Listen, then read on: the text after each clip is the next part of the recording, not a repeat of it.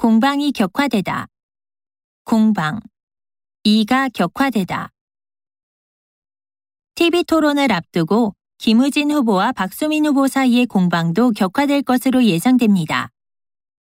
특허권과 관련한 두 회사의 법적 공방이 다시 격화되고 있는 분위기입니다. 인터넷에서 성평등 문제에 대한 공방이 뜨거워지고 있습니다.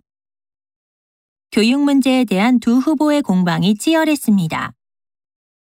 김 씨의 사망 문제에 대한 책임 공방이 쉽게 가라앉기는 어려울 것 같습니다.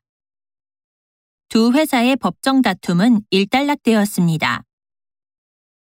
세계 여러 곳에서 영토 분쟁이 격화되고 있습니다. 부동산세 인상에 대한 여야 간의 공방이 오갔습니다. 여야는 부동산세 인상에 대한 공방을 벌였습니다.